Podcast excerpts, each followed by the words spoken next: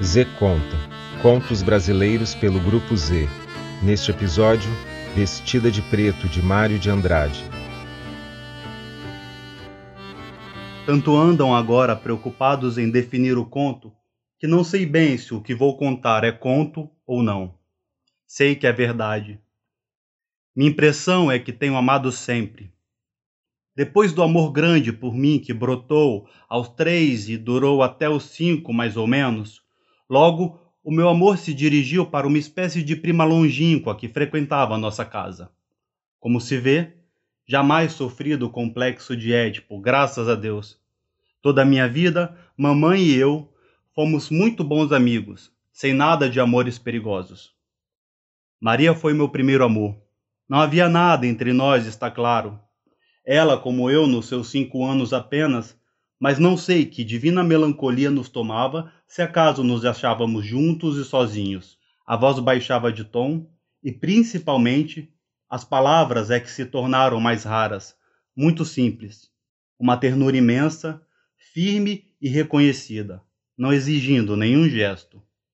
Aquilo, aliás, durava pouco, porque logo a criançada chegava, mas tínhamos então uma raiva impensada dos manos e dos primos sempre exteriorizado em palavras ou modos de irritação.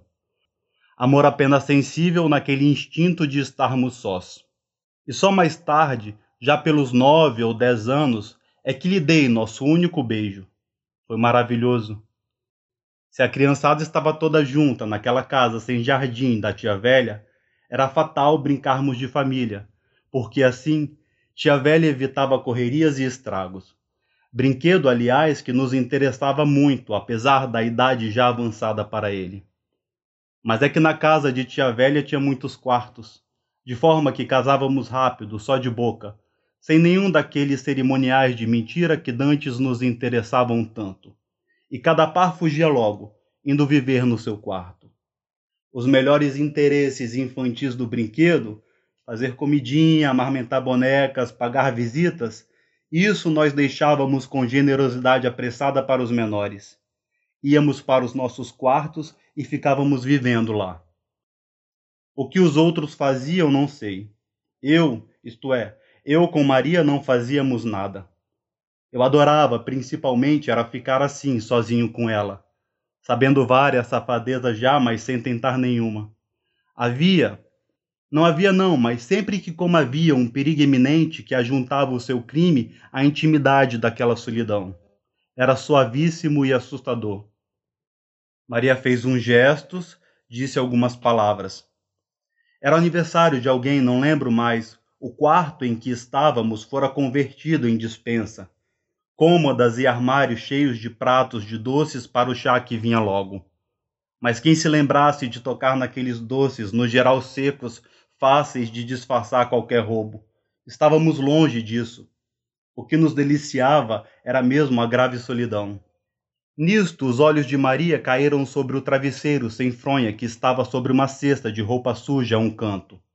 E a minha esposa teve uma invenção que eu também estava longe de não ter. Desde a entrada no quarto, eu concentrara todos os meus instintos na existência daquele travesseiro. O travesseiro cresceu como um danado dentro de mim e virou crime. Crime não. Pecado, que é como se dizia naqueles tempos cristãos. E por causa disso, eu conseguira não pensar até ali no travesseiro. Já é tarde. Vamos dormir. Fiquei estarrecido, olhando com os fabulosos olhos de imploração para o travesseiro quentinho. Mas quem disse travesseiro ter piedade de mim? Maria?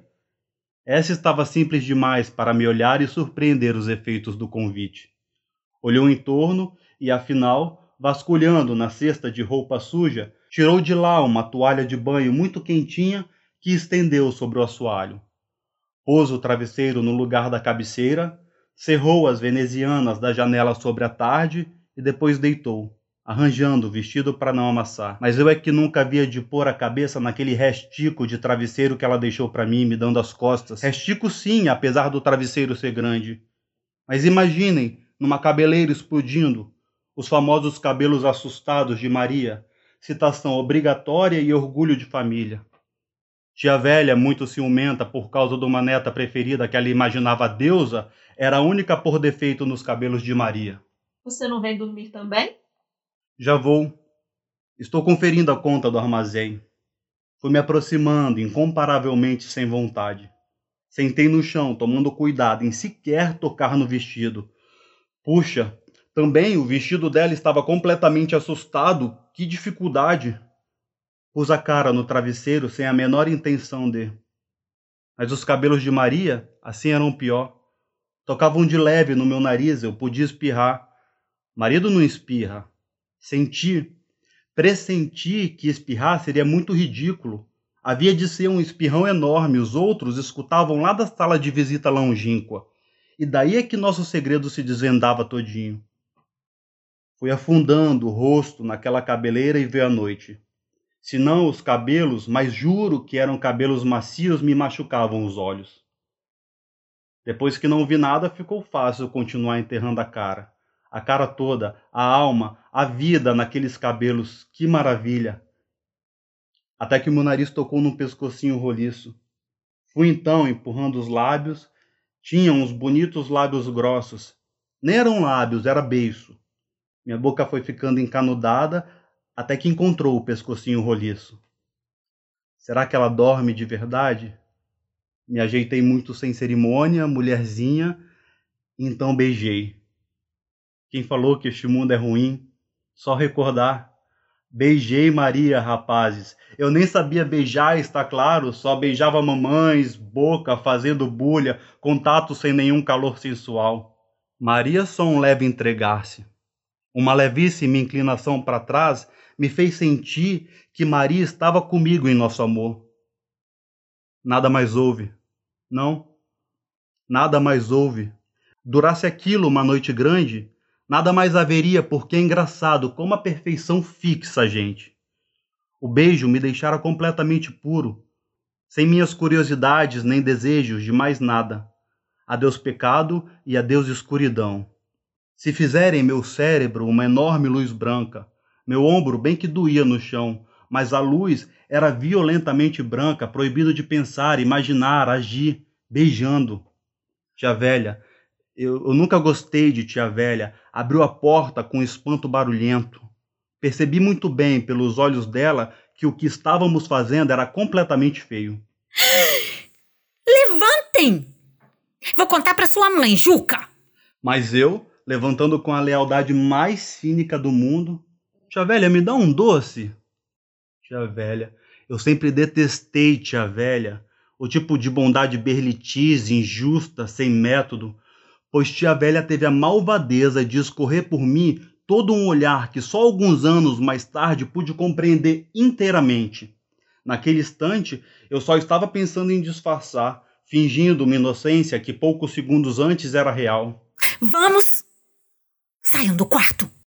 Fomos saindo, muito mudos, uma bruta vergonha, acompanhados de tia velha e os pratos que ela viera buscar para a mesa de chá. O estranhíssimo é que principiou, nesse acordar à força provocado por tia velha, uma indiferença inexplicável de Maria por mim.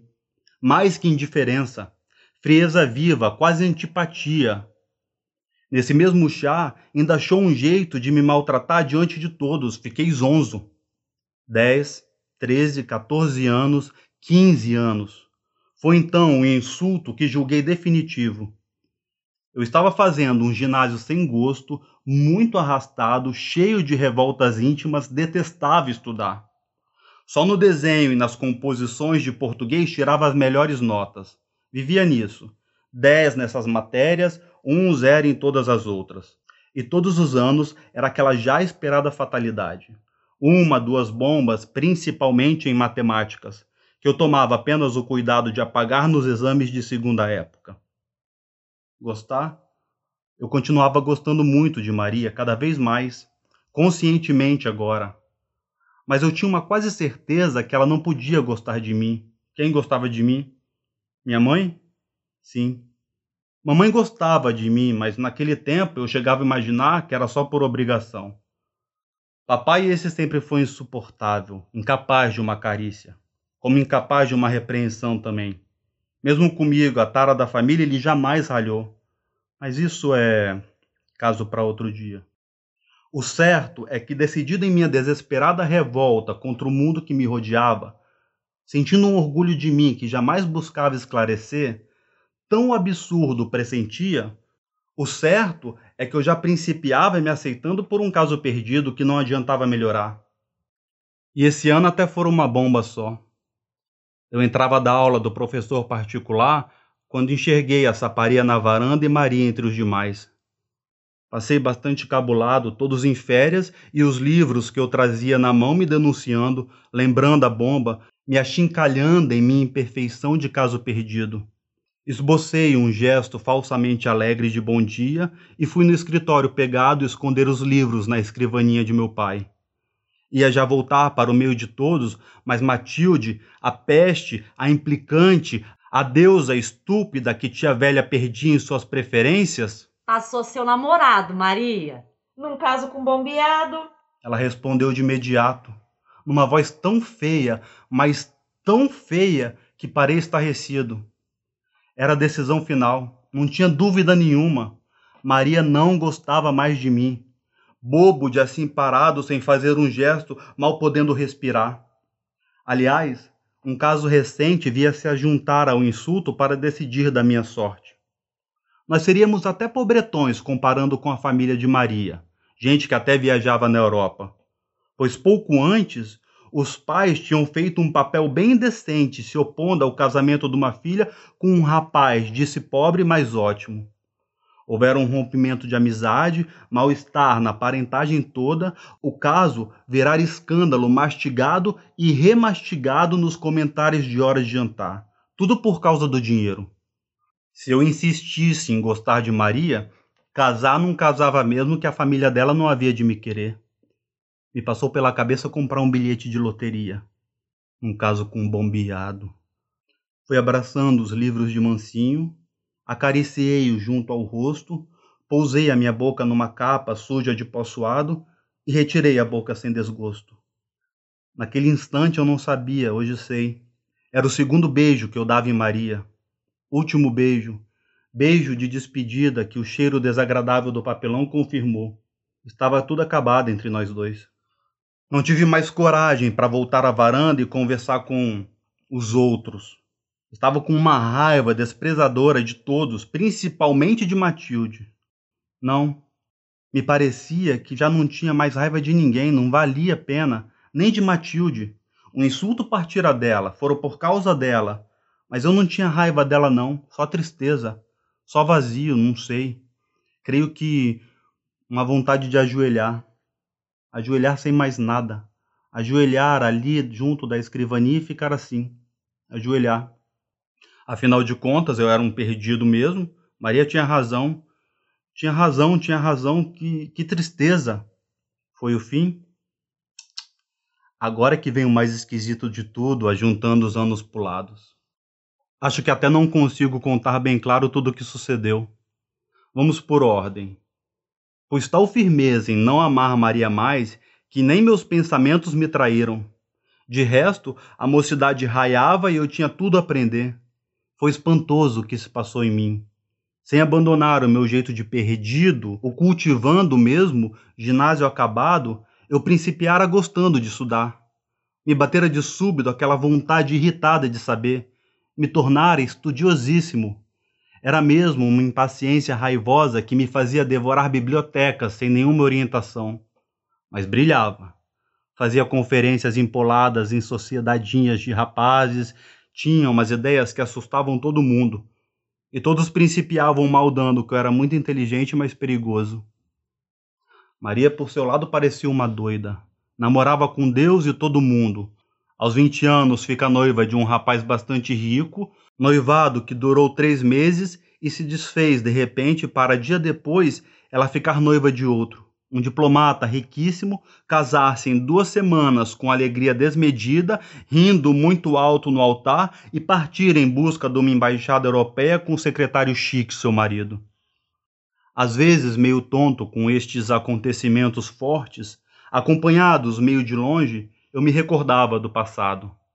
Mas era só para sorrir da nossa infantilidade e devorar numa tarde um livro incompreensível de filosofia. De mais a mais, havia Rose para noite e uma linda namoradinha oficial, a Violeta. Meus amigos me chamavam de jardineiro, e eu punha na coincidência daqueles duas flores uma força de destinação fatalizada.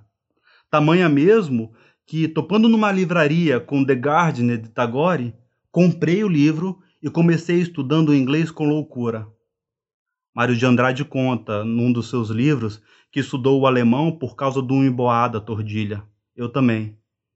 Meu inglês nasceu de uma violeta e de uma rose. Não, nasceu de Maria. Foi quando, uns cinco anos depois, Maria já estava para voltar pela primeira vez ao Brasil. A mãe dela, queixosa de tamanha ausência, conversando com mamãe na minha frente, arrancou naquele seu jeito de gorda desabrida. Pois é. Maria gostou tanto de você. Você não quis. Ah, e agora ela vive longe de nós. Pela terceira vez fiquei estarrecido nesse conto. Percebi tudo, num tiro de canhão. Percebi ela doidejando, noivando com um, casando com outro, se atordoando com dinheiro e brilho. Percebi que eu fora uma besta. Sim, agora que principiava sendo alguém, estudando por mim fora dos ginásios, vibrando em versos que muita gente já considerava. Percebi, horrorizado, que Rose, nem Violeta, nem nada. Era a Maria que eu amava como louco. Maria é que amara sempre como louco. Oh, como eu vinha sofrendo a vida inteira, desgraçadíssimo, aprendendo a vencer só de raiva, me impondo ao mundo por despique, me superiorizando em mim por uma vingança de desespero. Como eu poderia, como é que eu poderia me imaginar feliz? Pior, ser feliz sofrendo daquele jeito. Eu? Eu não. Era Maria. Era exclusivamente Maria toda aquela superioridade que estava aparecendo em mim. E tudo aquilo era uma desgraça muito cachorra mesmo. Pois não andavam falando muito de Maria? Contavam que pintava o sete, que ficara célebre com as extravagâncias e aventura? Estivera pouco antes às portas do divórcio com um caso escandaloso por demais com um pintor de nomeada que só pintava efeitos de luz. Maria falada, Maria bêbada, Maria passada de mão em mão, Maria pintada nua se dera como uma transposição de destinos. E tive um pensamento que ao menos me salvou no instante. Se o que eu tinha de útil agora em mim era Maria, se ela estava se transformando no Juca imperfeitíssimo que eu fora, se eu era apenas uma projeção dela, como ela agora apenas uma projeção de mim, se nos trocáramos por um estúpido engano de amor, mas a menos que eu ficasse bem ruim, mas bem ruim mesmo outra vez para me igualar a ela de novo. Foi a razão da briga com Violeta, impiedosa, e a farra dessa noite. Bebedeira tamanha que acabei ficando desacordado numa série de vertigens com médico, escândalo e o choro largo de mamãe com minha irmã. Bom, tinha que visitar Maria, está claro. Éramos gente grande agora.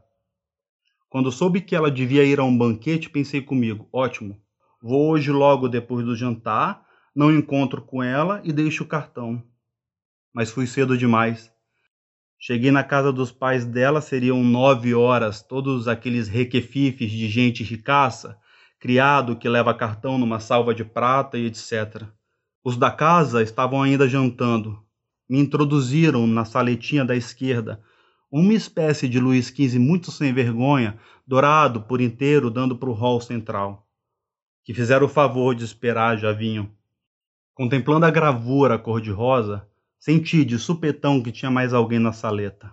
Virei. Maria estava na porta, olhando para mim, se rindo, toda vestida de preto. Olhem, eu sei que a gente exagera em amor, não insisto. Mas se eu já tive a sensação da vontade de Deus, foi ver Maria assim, toda vestida de preto, fantasticamente mulher. Meu corpo soluçou todinho e tornei a ficar estarrecido. Ao menos diga boa noite, Juca. Boa noite, Maria. Vou-me embora. Meu desejo era fugir, era ficar e ela ficar, mas sim, sem que nos tocássemos sequer. Eu sei.